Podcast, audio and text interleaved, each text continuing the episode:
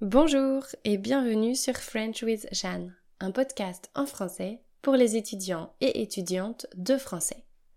Vous écoutez l'épisode 6 de la série 15. Il s'agit d'un épisode de transition où je donne des nouvelles pro et perso. Comme c'est le premier épisode de l'année 2022, j'en profite pour vous souhaiter une très belle année. J'espère qu'elle sera pleine de rencontres enrichissantes, d'aventures inattendues et de moments de joie.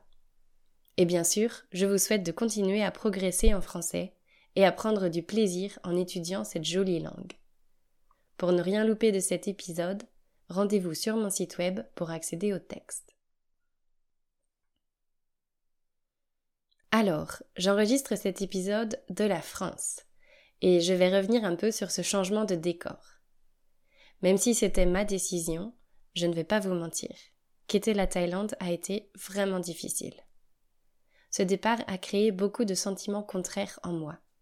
J'étais triste de quitter une vie que j'adorais, mais heureuse de retrouver ma famille et mes amis. J'étais inquiète de mettre de la distance entre Zach et moi, mais curieuse de voir comment je gérerais cet éloignement.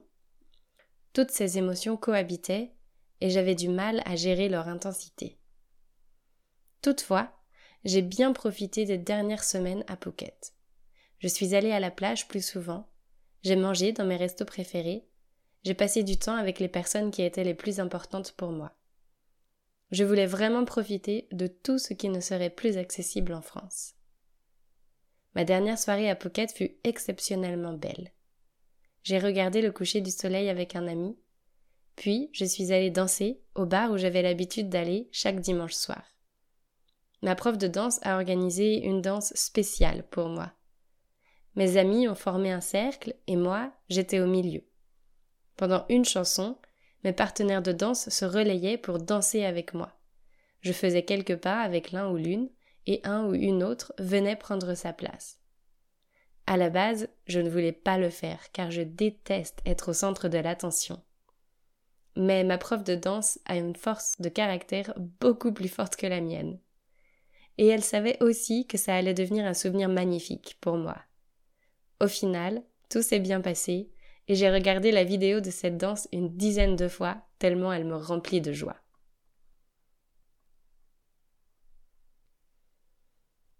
Le départ pour la France a été un peu stressant, car j'ai fait une erreur. J'avais bien organisé mon départ. Je devais passer deux nuits à Bangkok, ce qui me laisserait assez de temps pour passer un test PCR. La veille de mon départ pour Bangkok, j'ai réalisé que mon avion pour la France partait un jour plus tôt. En fait, la date et l'heure de mon avion ont été changées plusieurs fois par la compagnie aérienne. Et à cause de ces changements, je me suis trompée dans les jours. Bref, j'ai été prise de panique en réalisant ça, car ça me laissait moins de temps pour passer mon test PCR. Alors, en arrivant à Bangkok, j'ai sauté sur une moto-taxi pour aller me faire tester directement après l'atterrissage je suis finalement arrivée 30 minutes avant que la clinique ne ferme. J'ai décidé de payer plus cher pour recevoir les résultats plus rapidement et gagner un peu en sérénité. Je les ai reçus quelques heures plus tard et heureusement, ils étaient négatifs. À Bangkok, j'ai vu deux de mes amis et c'était vraiment sympa de ne pas passer ces derniers moments en Thaïlande toute seule. Je suis allée dans un bar situé sur le toit d'un immeuble. J'adore ces endroits dans les grandes villes, car ils permettent d'observer l'agitation de la ville sans y être noyé. Le voyage s'est très bien passé. J'ai eu la chance de ne pas avoir de voisins ou voisines pendant mon vol, et comme je n'avais qu'une escale, c'est passé assez vite. En général, je ne souffre pas des longs trajets. Dans l'avion, je ne m'ennuie pas. Dans les aéroports, je déambule en attendant mon prochain vol. J'étais tout de même heureuse d'arriver à Nantes où ma sœur et ma mère m'attendaient impatiemment. Ma famille m'a accueilli chaleureusement.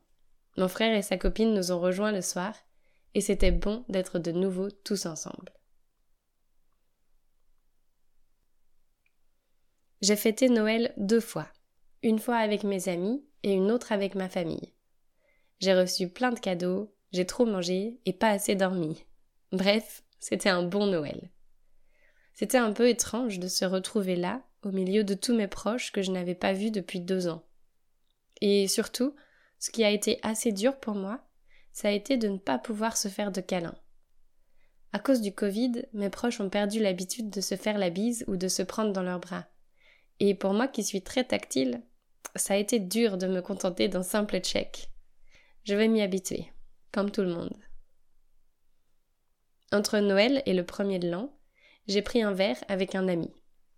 Le lendemain, il m'a annoncé qu'il avait été malade dans la nuit et qu'il avait donc fait un test PCR qui s'était révélé positif. Du coup, deux jours après, le 31 décembre, je suis allée me faire tester et malheureusement, j'étais aussi positive. Ainsi, je n'ai pas pu rejoindre mes amis pour fêter le nouvel an. Et mes parents, qui devaient recevoir leurs amis, ont été obligés d'annuler la soirée. Ils sont restés à la maison avec moi. Nous avons passé le réveillon tous les trois. Je me suis couchée peu après minuit car j'étais déjà malade. Les jours suivants, mon état s'est empiré. Fatigue, rhume, mal à la tête, mal à la gorge. Je suis restée tranquille et j'ai repris le travail tout doucement. Malheureusement, quelques jours plus tard, je suis retombée malade. En fait, je ne sais pas si c'était à cause du Covid ou si c'était une nouvelle maladie, mais j'avais une grosse angine, à tel point qu'un matin, je me suis réveillée sans voix. C'était une journée particulièrement désastreuse, car l'écran de mon portable s'est cassé ce même matin. J'ai dû en acheter un nouveau. Au final, j'ai été malade pendant quasiment deux semaines, où je ne suis presque pas sortie de chez moi. Ce n'était pas vraiment comme ça que j'imaginais mon retour. D'ailleurs, au moment où j'enregistre cet épisode, je n'ai pas encore récupéré ma voix normale. Le début de l'année 2022 a donc été franchement merdique pour moi. Le seul point positif est que mes parents n'ont pas eu le Covid. Je trouve ça assez incroyable. Même si je portais le masque à la maison et qu'on restait à distance pendant les repas, je m'attendais vraiment à ce qu'ils l'attrapent aussi. Mais bon, tant mieux.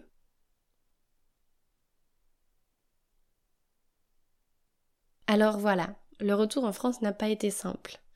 Et aujourd'hui, je ne suis pas vraiment heureuse. J'essaie de garder mon attention sur les choses positives, mais c'est dur. Pour ceux et celles qui l'ignorent, mes parents habitent dans un petit village. Passer de Phuket à ce village, c'est un changement radical. Je ne me sens pas à ma place ici. Le soleil et la plage me manquent, les interactions sociales aussi. En revenant ici, j'avais espoir de me reposer et même de me ressourcer. Je pensais que c'était l'endroit idéal pour me reconnecter avec moi-même, en passant du temps seul et aussi avec mes amis et ma famille. Et c'est vrai que passer du temps avec eux et elles me fait du bien. Malheureusement, quand je suis seule, je me sens assez triste. Je repense à Phuket, à mon quotidien là-bas, et je suis nostalgique. Pourtant, je refuse d'associer mon bonheur à un endroit. Je pourrais y retourner, mais je ne veux pas alimenter des pensées du genre je serai heureuse quand. Je veux trouver le bonheur, ou du moins la sérénité, peu importe où je me trouve. Et puis, quitter Phuket a été difficile, et en y retournant, j'aurais l'impression de revenir en arrière. Enfin, retrouver Phuket signifie retrouver Zach, et je pense toujours que ce serait bénéfique pour nous deux de passer du temps loin l'un de l'autre. Nos vies se sont confondues ces dernières années, et à présent on a tous les deux besoin d'en reprendre consciemment le contrôle. Je crois que ce sera plus facile à faire si l'on ne se voit pas, au moins pendant quelques mois. Même si je suis convaincue de ça, l'éloignement reste difficile à supporter. On était tellement habitués l'un à l'autre. Finalement, maintenant que je suis là, je ne suis plus sûre de réussir à retrouver mon équilibre ici. Je réfléchis à repartir, à voyager un peu en Europe. Je rêve du Portugal, de l'Espagne ou de l'Italie. Je garde un œil sur les billets d'avion et les annonces de location d'appartements. J'ai espoir de trouver un logement pas trop cher dans une ville sympa. Cette perspective m'enthousiasme. Mon intuition me pousse dans cette direction et j'essaie justement d'être plus à l'écoute de celle-ci. Mais avant de partir, il faut que je sois certaine de pouvoir financer ce style de vie. je ne peux pas parler d'argent sans parler de travail. Depuis plusieurs mois, j'ai ralenti mon rythme de vie à cause de ma rupture et de mon retour en France. Aujourd'hui, je suis rassurée de sentir l'énergie du travail revenir doucement. J'ai de nouvelles idées et une liste d'objectifs que je voudrais atteindre en 2022. J'ai suivi un atelier en ligne et fait un peu d'introspection afin de préparer cette nouvelle année. Je n'ai pas encore fini cette préparation, mais je crois que je suis sur la bonne voie. J'ai hâte de continuer à expérimenter, à tester. Je ne désespère pas de trouver un format et des thèmes qui me plaisent et qui vous plaisent aussi, évidemment. Par contre, je n'ai toujours pas le désir de réutiliser Instagram. Je compte communiquer davantage par email. Alors, pour être informé des nouveautés que je vais proposer, je vous invite à vous abonner à ma liste d'emails. Pour ce faire, cliquez simplement sur le lien dans la description de cet épisode ou inscrivez-vous sur mon site web. Merci d'avoir écouté cet épisode jusqu'à la fin. J'en profite pour vous rappeler que pour tout comprendre aux épisodes, vous pouvez acheter les textes par série directement sur mon site. J'espère que votre année 2022 a mieux commencé que la mienne et j'ai hâte qu'on se retrouve pour de nouvelles aventures. À très bientôt!